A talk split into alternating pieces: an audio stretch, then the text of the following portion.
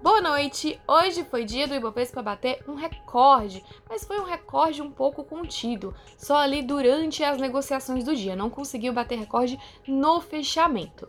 Que aconteceu foi que o Ibovespa começou o dia super animado, ainda com as notícias de ontem, né, da aprovação do pacote de estímulo nos Estados Unidos, das vacinas que estão aí sendo distribuídas para a população e tudo mais.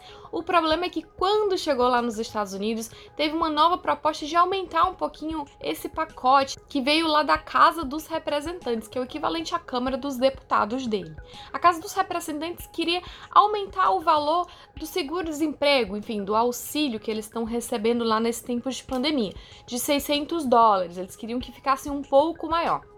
Só que o Senado já sinalizou que possivelmente não vai aprovar essa alteração, porque quer conter os gastos, não quer que esse estímulo, esse pacote fique muito alto, muito mais caro.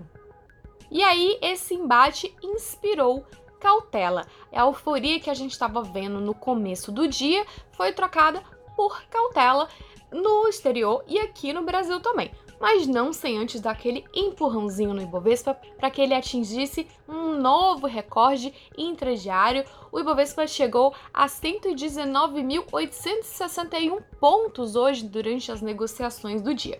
Só que até o fechamento as coisas foram abrandando e ele acabou com uma alta bem mais comedida ali, uma alta de 0,24%, fechando o dia nos 119.404 pontos.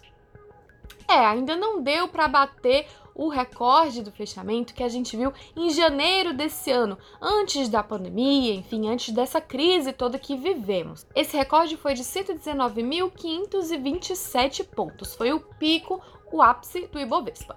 O índice já se recuperou esse ano, já conseguiu se recuperar das suas baixas que a gente viu em março, mas para fechar bonito mesmo, seria interessante que ele fechasse aí com um novo recorde. Vamos ver se isso fica reservado para amanhã. Falta só um pouquinho, amanhã já é o último pregão do ano, então vamos ver se vai realmente se consolidar o que o mercado está esperando. O giro financeiro, que é a quantidade, o volume de negociações, foi considerado baixo, né? Em torno de 13 bilhões de reais.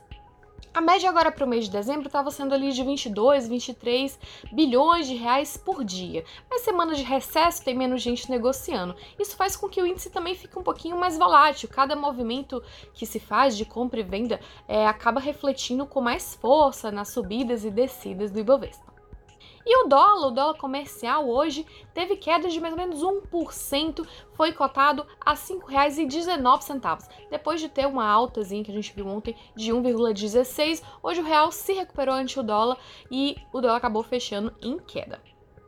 Vamos aos destaques do Ibovespa. A maioria das ações fecharam no azul, mas entre aquelas que não conseguiram ficaram as administradoras de shoppings. O setor vem sofrendo bastante, não está conseguindo realmente demonstrar recuperação muito rápido. Bom, gente, por hoje é só. Esse é o resumo do dia, o nosso saldo do dia. Eu fico por aqui e amanhã a gente está de volta com o último pregão de 2020. Até lá, tchau, tchau.